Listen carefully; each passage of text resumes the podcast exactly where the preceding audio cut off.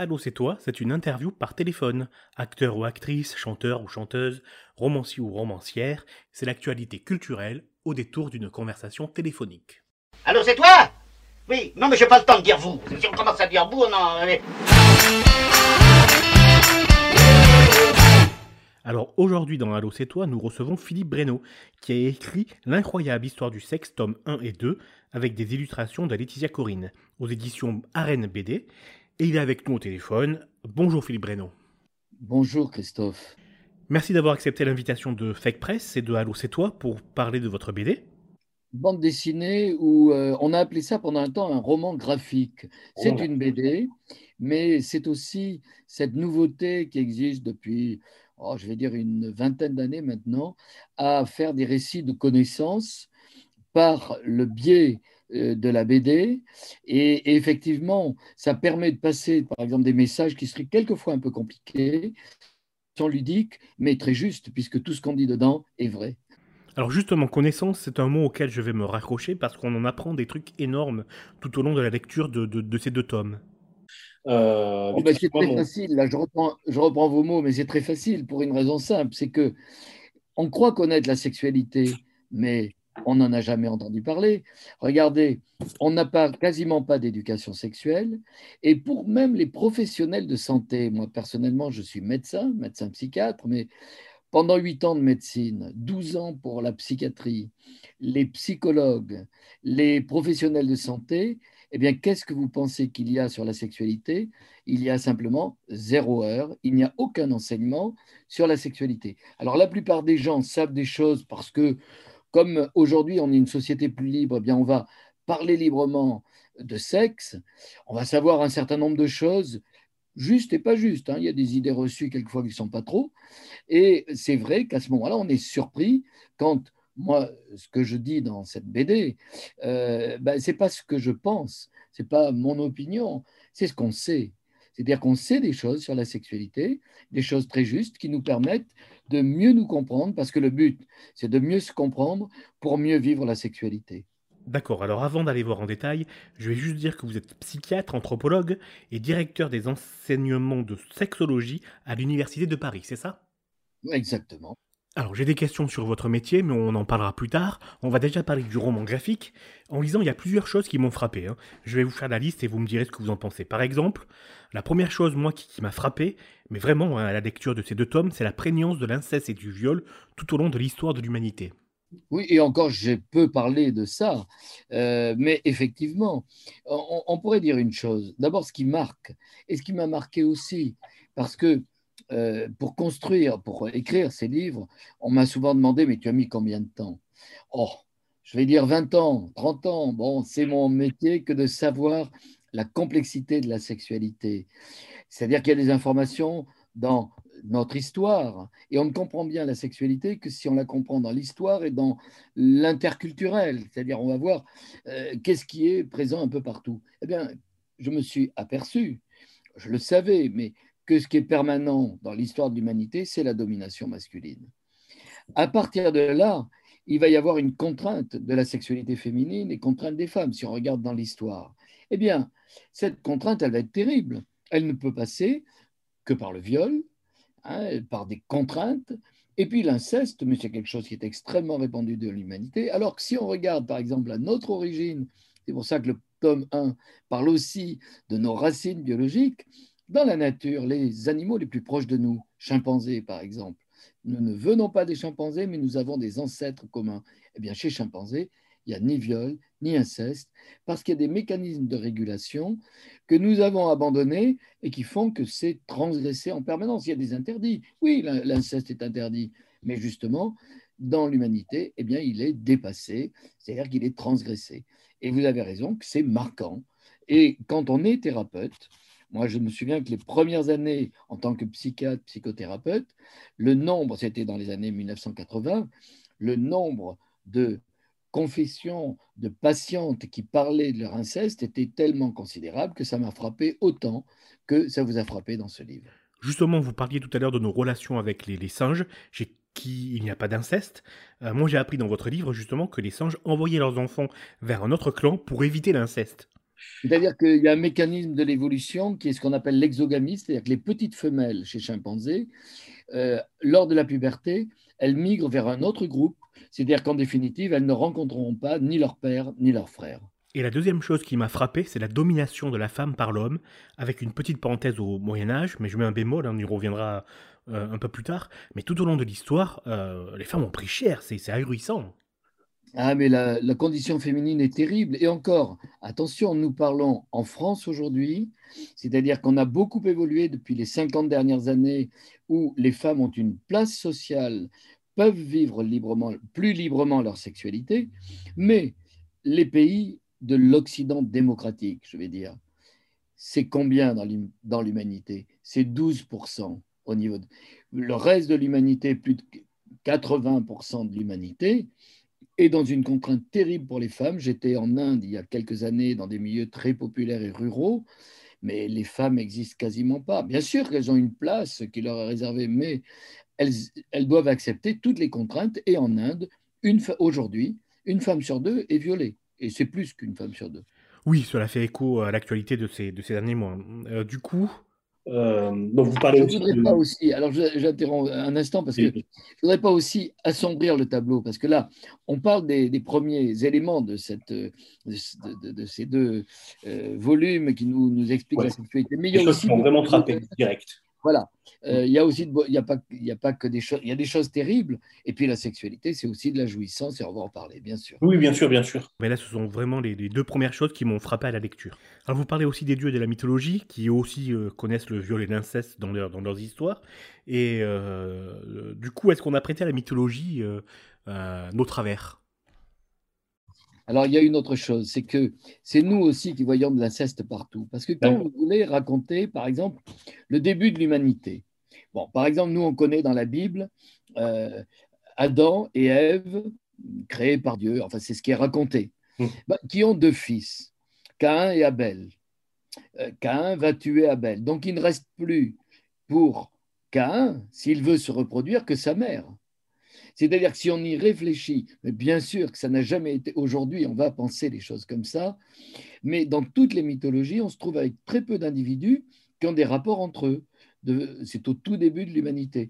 Et si on regarde les puissants, lorsque par exemple chez les pharaons, eh bien, il n'y a pas d'inceste, puisque le mariage est possible entre euh, parents et enfants, frères et sœurs.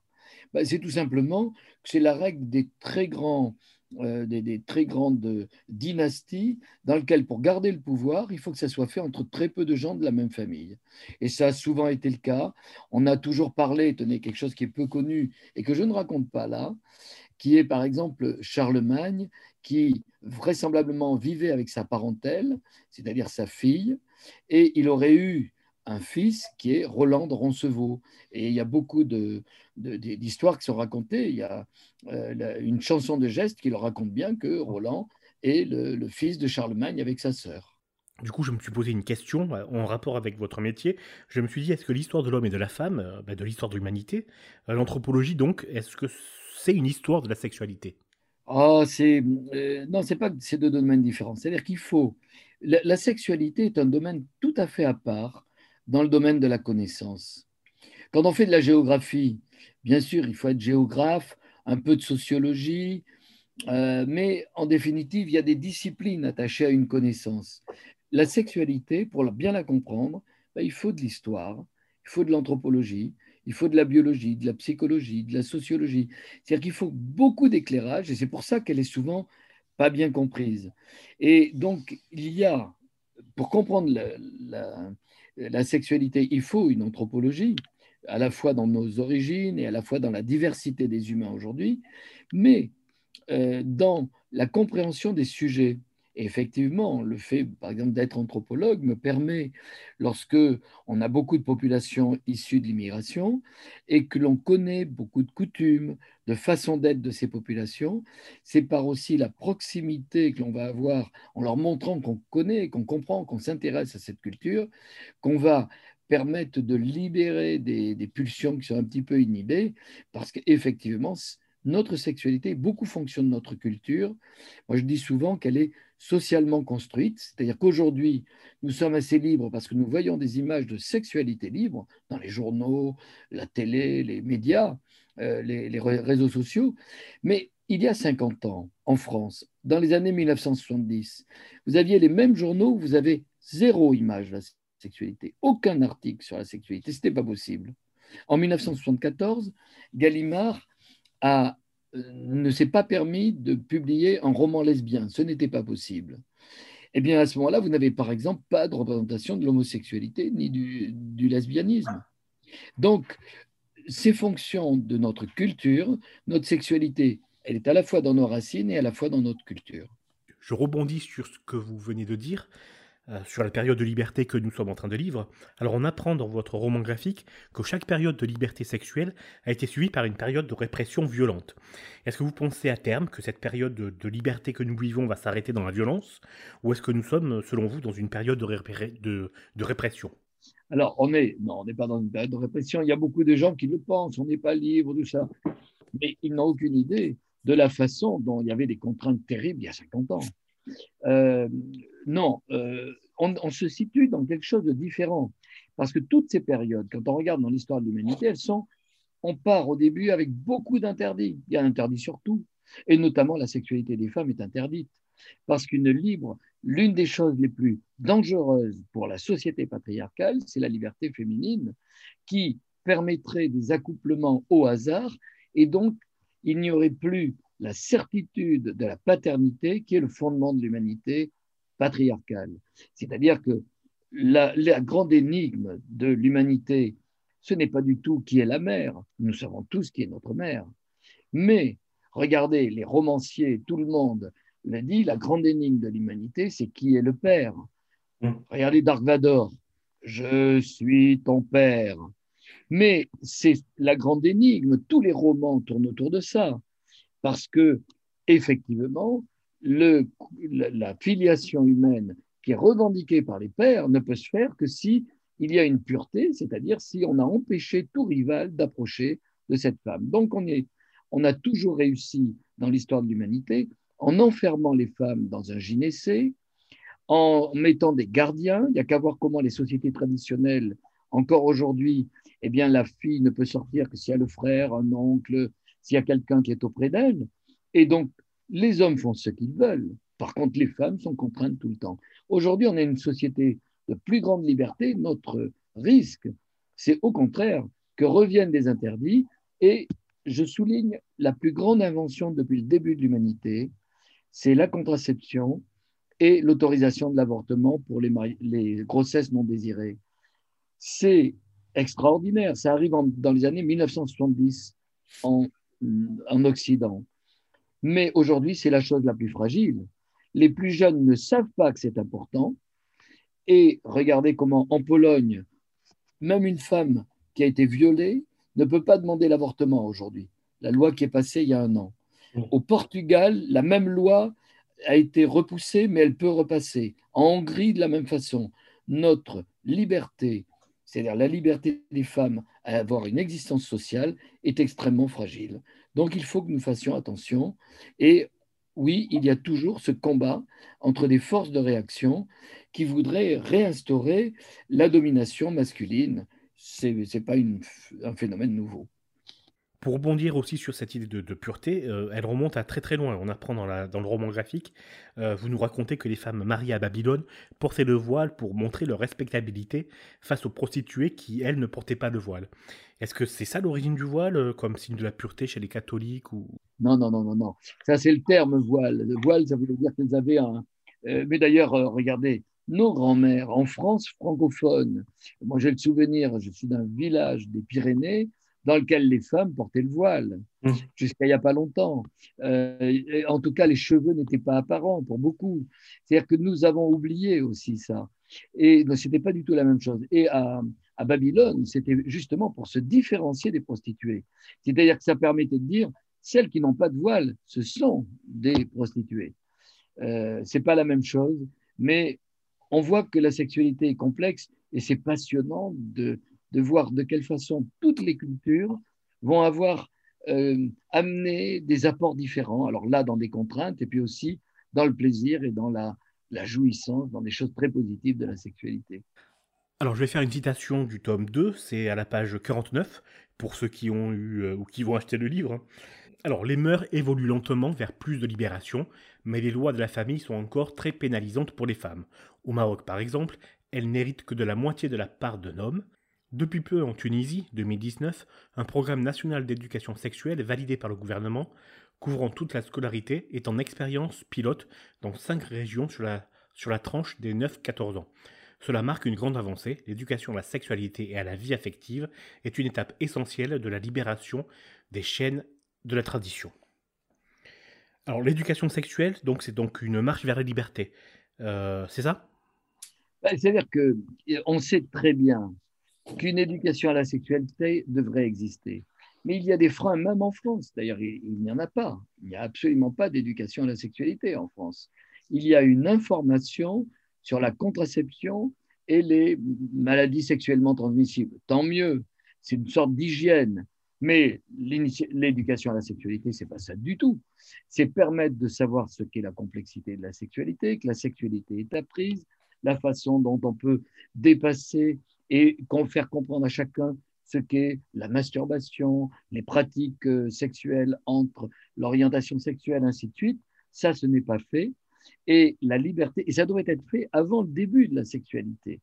Parce qu'ensuite, on est souvent un petit peu perdu quand on est à l'adolescence, on trouve des, on cherche euh, réponse à des questions qu'on va trouver sur Internet, et là, on a ce qu'on veut dans tous les sens, donc on est un petit peu perdu cette expérience tunisienne, malheureusement, je ne suis pas sûr aujourd'hui euh, qu'elle se poursuive parce que c'est formidable. Il y a beaucoup d'idées. Et d'ailleurs, regardez, la révolution tunisienne avec beaucoup d'espoir. Et je suis enseignant à, euh, Tunis, à Sousse et euh, à Casa et dans, plusieurs villes du Maroc aussi. là, il y a beaucoup de contraintes dans ce milieu, par exemple, du Maghreb, beaucoup de contraintes des sociétés de la tradition qui sont essentiellement des sociétés de domination masculine. Euh, et l'éducation sexuelle euh, est à l'opposé de ce qu'elle désire, parce que ça va éduquer les filles à une liberté sexuelle qu'ils ne désirent pas. Et en définitive, on se rend compte que ça serait la solution, bien sûr, dans l'ensemble du monde, on essaie d'en mettre en place, ça serait même la solution dans des pays avancés où la sexualité est assez libre, mais elle ne se déroule pas de façon, euh, comment dire, euh, épanouissante pour beaucoup parce qu'elle n'est pas comprise. La sexualité n'est pas spontanément vécue, elle n'est pas naturelle au sens de c'est pas quelque chose comme une fonction naturelle. Ça nécessite de l'apprentissage. Et aujourd'hui, on a une aspiration, par exemple, à, à désirer et à jouir.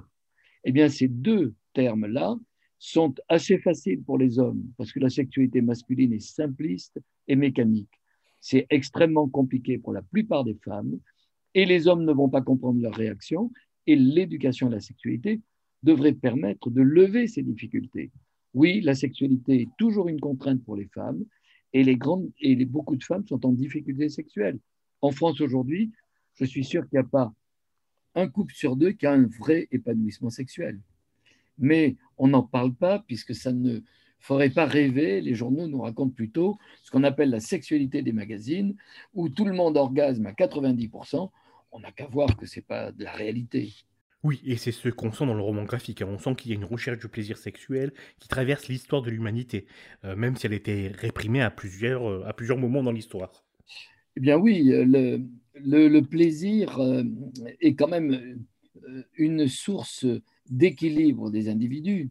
et euh, surtout cette recherche dans le lien amoureux. Parce que dans les grandes nouveautés qu'il y a dans l'humanité, euh, eh bien, il y a notamment le sentiment amoureux qui, n'existe pas au niveau animal comme ça. C'est, c'est un lien très particulier entre deux personnes euh, de même sexe ou de sexe différent, mais qui ensuite fait quelquefois un lien pour la vie. Et auparavant, la sexualité n'avait pas d'importance, elle était faite pour la reproduction. C'est pour ça qu'on savait très bien que c'était très fragile, c'est pour ça qu'on mettait le mariage pour la vie, c'est-à-dire qu'on avait, dans le christianisme, il fallait ne pas rompre ce que Dieu avait uni. Si on était unis, oh, c'est la même chose dans la plupart des monothéismes. Si l'union est faite sous l'égide de Dieu, eh bien, on n'a pas le droit de divorcer, de se séparer.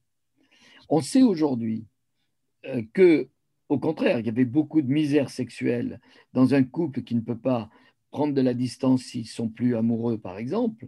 Mais aujourd'hui, où on se libère très facilement, eh bien, ça donne beaucoup d'insatisfaction parce qu'on se rend compte, et on est beaucoup plus exigeant, notamment en matière de, de sexualité, d'épanouissement sexuel. On rêve très souvent à une passion qu'on rencontre rarement. Et à ce moment-là, c'est vrai que la connaissance d'une sexualité pour être libre dans ses pulsions, eh bien, est nécessaire. Sinon, on est toujours dans ce renouvellement et depuis une cinquantaine d'années dans l'augmentation euh, progressive euh, des séparations. Le tome 1 parle de l'histoire de l'Occident, euh, le tome 2 c'est en Afrique et en Asie. et troisième point qui m'a frappé, c'est où que l'on soit sur, sur la Terre, hein, dans le nord, dans le sud, à l'est, à l'ouest, il y a du machisme et la domination masculine. Comment vous, vous expliquez ça?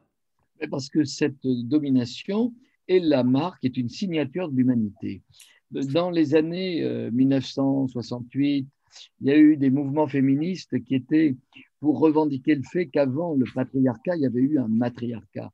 En fait, les historiens, les anthropologues le savent, il n'y a pas eu de matriarcat, jamais eu de matriarcat. Euh, Françoise Héritier, une très grande anthropologue, le disait bien, il n'y avait pas de matriarcat, il y a des sociétés matrilinéaires, c'est-à-dire, ça veut dire qu'on tire son origine de la mère toute l'Afrique est matrilinéaire, l'Afrique traditionnelle, c'est-à-dire que on est, je suis Camara du clan du crocodile, Camara, et c'est le clan de ma mère. À ma naissance, je suis du clan de ma mère. Et mon père, c'est les hommes de l'âge de ma mère. Bien sûr qu'aujourd'hui, c'est beaucoup plus clair parce qu'on sait qui est le père. Mais il y, a, toujours cette incertitude qui règne sur l'humanité. Alors, ça amène à penser à une histoire. C'est que c'est compliqué à, comprendre, mais on le dit bien dans le volume 1, qui est une histoire occidentale, mais depuis le début de l'humanité. C'est-à-dire que si on regarde chez les grands primates, il y a quelque chose de très étonnant. Nous ne venons pas des chimpanzés, mais nous avons des ancêtres communs. Et il y a 2 à 4 millions d'années, nous étions des primates comme eux. C'est-à-dire que dans ces sociétés primates, il y a une mère, on descend de sa mère, c'est matrilinéaire, mais il n'y a pas de père parce que chez les mammifères, il n'y a jamais de père. Du fait des copulations multiples des femelles dans les périodes de chaleur, on ne peut pas savoir qui est le père. Et donc on voit les femelles avec petits et les mâles qui sont des électrons libres qui se promènent. Mais il n'y a pas de viol, il n'y a pas d'inceste. Là, je ne peux pas l'expliquer dans le détail, je le dis dans, ce, dans le premier volume. Il n'y a aucun viol, aucun inceste. Mais il n'y a aucune violence conjugale, pour une raison très simple, c'est qu'il n'y a pas de couple. Il ne peut pas y avoir de couple. Il y a de la violence des femelles entre elles pour devenir dominantes. Et par exemple, je suis un petit mâle chimpanzé, eh bien, j'ai ma mère qui est dominante, eh bien, j'ai un rang de dominance par rapport aux enfants des femelles non dominantes. Les mâles vont avoir une violence entre eux pour un rang de domination, par exemple, pour l'accès à la nourriture ou l'accès aux femelles. Mais il n'y a jamais de violence entre un mâle et une femelle, puisqu'ils ne se rencontrent pas et qu'ils ne se voient que pendant un temps court de l'accouplement, qui est de quelques secondes chez chimpanzé. C'est toujours en général très court dans les copulations euh, animales. Donc, on voit qu'on part de ce milieu dans lequel il n'y a pas de couple, il n'y a pas de famille, et tout d'un coup, dans le début de l'humanité, eh bien, les mâles se sont rendus compte qu'ils étaient pour quelque chose dans la filiation, et c'est là qu'ils prennent le pouvoir, tout simplement pour empêcher les femmes de rencontrer un autre partenaire, un autre sperme, et on va donc les contraindre, les enfermer, et avec des, des conduites de contraintes terribles envers les femmes, et c'est toujours le cas dans la plupart des sociétés de la tradition. Alors c'est passionnant, hein. vous, venez de le prouver, tout ce qu'on trouve dans le livre, c'est passionnant à lire, ça, ça ouvre à la réflexion, on apprend, on apprend plein de trucs. Euh, cela, a été, cela a été illustré pardon, par euh, Laetitia Corinne. Laetitia Corinne est une sublime dessinatrice. D'ailleurs, quand, euh, quand, quand on a eu ce projet d'édition avec l'éditeur, euh, j'ai fait un casting de trois dessinatrices. Il y avait également euh, Coco, la dessinatrice de Charlie que tout le monde connaît, et qui, dont j'aime beaucoup les dessins, mais ça faisait pour moi trop Charlie, c'était très marqué de, euh, comme, comme type de dessin. Et euh, ceux de Laetitia euh, se sont très bien adaptés à ce type de livre, et notamment dans sa sensualité. Elle va dessiner d'une façon extraordinaire des sensualités différentes, dans des cultures différentes. Et on, passe de l'une à l'autre avec des dessins assez différents, ce qui m'a d'ailleurs surpris et, et j'en suis totalement ravi. Et c'est un livre qui s'est écrit à deux, parce qu'il y a aussi notre interaction entre un homme et une femme. Pourquoi j'avais choisi, euh, j'ai fait ce casting de dessinatrice, on m'avait proposé un dessinateur, et je ne voyais pas l'histoire de la sexualité racontée par deux hommes. Non, ça se raconte par un homme et une femme, et souvent d'ailleurs, c'est l'interaction de nos deux pensées, de nos, de nos termes entre eux, qui donne ce mélange qui, je l'avoue, est tout à fait intéressant. Du coup, comment vous avez travaillé? Vous aviez une idée du texte et vous discutiez avec elle de, quoi mettre dans les cases ou vous étiez dans la même pièce à discuter de tout? Comment cela s'est déroulé? Alors, on a travaillé un petit peu différemment dans les, dans les deux livres, parce que le premier s'est fait, euh, a été fait en, en, 2016 et il n'y avait pas de confinement, et le deuxième s'est fait lors du confinement euh, dernier. Mmh. donc, euh, on, on, a travaillé en tout cas tous les jours ensemble, euh, pas dans la même pièce, mais en fait, je, fais le scénario auparavant, ensuite le découpage se fait ensemble, et puis elle va, il y a une part des dialogues que j'y ai amené, et puis elle va ramener d'autres dialogues qui sont les gags d'une dessinatrice euh, formidable dans son domaine, c'est-à-dire des, façons de, de susciter l'humour, et qui fait que cette histoire ne serait pas bien passée dans un livre standard, elle serait un petit peu lourde à raconter, alors que là, c'est délicieusement facile d'apprendre tellement de choses parce qu'il y a de l'humour, parce qu'il y a des choses drôles, mais elles sont toutes vraies en général. C'est ça qui est bien aussi, hein, oui, euh, c'est très drôle.